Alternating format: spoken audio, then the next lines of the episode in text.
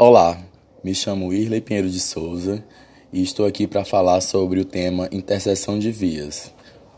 E a via escolhida foi o cruzamento da Avenida Jornalista Tomás Coelho com a Avenida Castelo de Castro, também chamada de Perimetral, localizada no, no bairro Janguru Sul, em Fortaleza, no Ceará. Sou aluno de Engenharia Civil do Instituto Federal de Ciência e Tecnologia é, de Fortaleza, no Ceará. É, e o motivo desse podcast né, é, é, a disciplina de Infraestrutura de Transporte 2, ministrada pela professora Irla Vanessa Andrade. Então vamos lá. Fortaleza, é, em sua lei de uso e ocupação do solo, ela é dividida em zonas, né? tanto na parte litorânea quanto na parte de exemplos de proteção ambiental. E a localidade onde está localizada né, essa interseção de via, que é no bairro de Anguru Sul, essa localidade pertence a uma zona de ocupação moderada 2, né, que é regida pela Lei Complementar número 236 de 11 de agosto de 2017. O que é que diz na lei sobre essa área? Essa área caracteriza-se pela influência ou ausência de infraestrutura, carência de equipamentos públicos, tendência de intensificação da implantação de equipamentos privados comerciais e de serviços de grande porte e áreas com fragilidade ambiental, como é o caso do antigo aterro sanitário localizado próximo à via, né, que é o antigo aterro do Janguruçu. Também destinando-se ao ordenamento e controle do uso e ocupação do solo, condicionados à ampliação dos sistemas de mobilidade e de implantação do sistema de coleta e tratamento de esgoto sanitário. Bom, é, em relação a, a essa via, né, tem, existem algumas características. Né?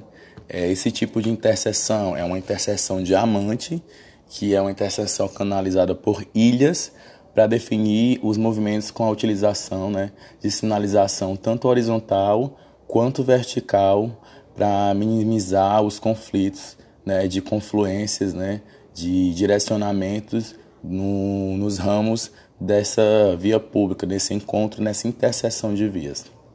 Segundo a lei é, de uso e ocupação do solo, né, essa via é uma via arterial 2, que são vias destinadas a absorver substancial volume de tráfego de passagem de média e longa distância. Também ela serve para ligar polos de atividades, também serve para hum, alimentar vias expressas, pode ser também caracterizado em próxima a estações de transbordo e carga, né, que porque essa avenida perimetral ela liga uma grande parte da cidade. É um eixo é, leste-oeste.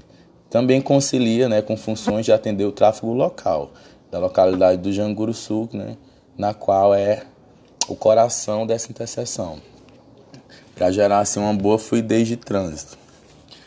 É, ainda né, sobre a lei de uso e ocupação do solo de Fortaleza, na hierarquia de vias, essa via se caracteriza como via estrutural 2, né, que é exatamente que tem uma capacidade de absorver assim, um moderado volume, volume de tráfego. Né, porque é, nessa região, em relação aos lotes lindeiro, lindeiros, né, na parte de urbanização, nós temos baixos níveis de adensamento. Né?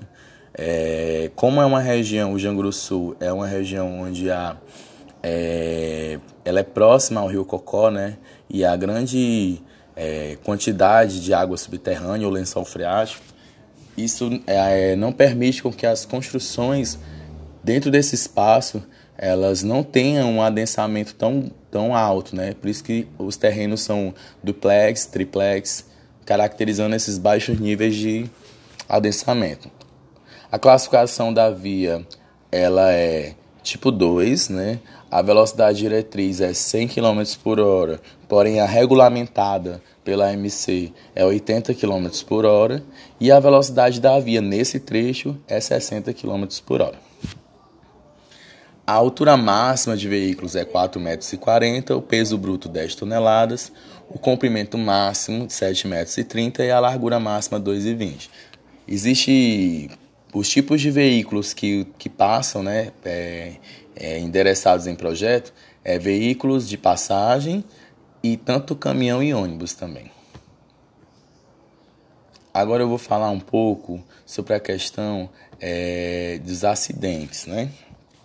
Segundo o IPEA, em 2003, Fortaleza gastou, é, no, segundo um relato, o IPEA 2003, mas também esse dado consta num relatório produzido entre a parceria com a Universidade de Fortaleza, a Unifor, e também em parceria com a AMC, que foi, gerou um relatório em 2018. Segundo eles, né, que eles pegaram dado do, do IPEA em 2003, 500 milhões de reais foram gastos com prejuízos em acidentes, entre eles tanto sem vítima como com feridos e com vítimas fatais. É, porém, é, há se notado, segundo as estatísticas, né, em relação às causas de morte em Fortaleza, é, as mortes no trânsito passou de 2016 a sexta maior causa, 2017 a nona e 2018 a décima segunda maior causa de morte em Fortaleza, ou seja, já tem diminuído bastante dentro de um determinado aspecto.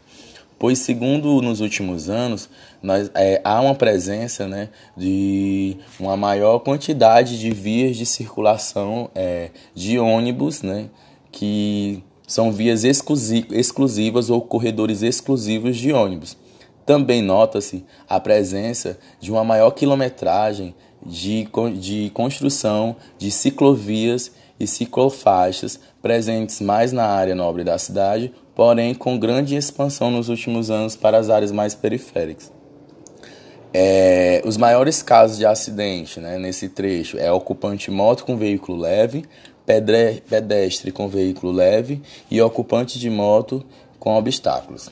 Também o perfil né, das vítimas fatais geralmente são homens, com 83,2%, é, com a faixa etária entre 30 e 59 anos, que representam 49,6% do total.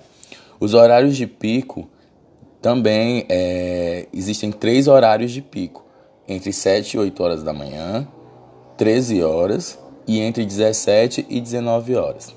Os maiores motivos, segundo a pesquisa da MC conjuntamente com a Unifor, é, disse que 26% né, dos acidentes, né, um dos motivos, são, é o desenho urbano e ambientes viários, ou seja, está ligado ao tipo de geometria construída nos lindeiros urbanos. É, a segunda né, é a velocidade do condutor, que 24%. A terceira é converter ou cruzar sem dar preferência, 21%. E em quarto lugar fica a questão do álcool, né, junto com a direção, que são 13%.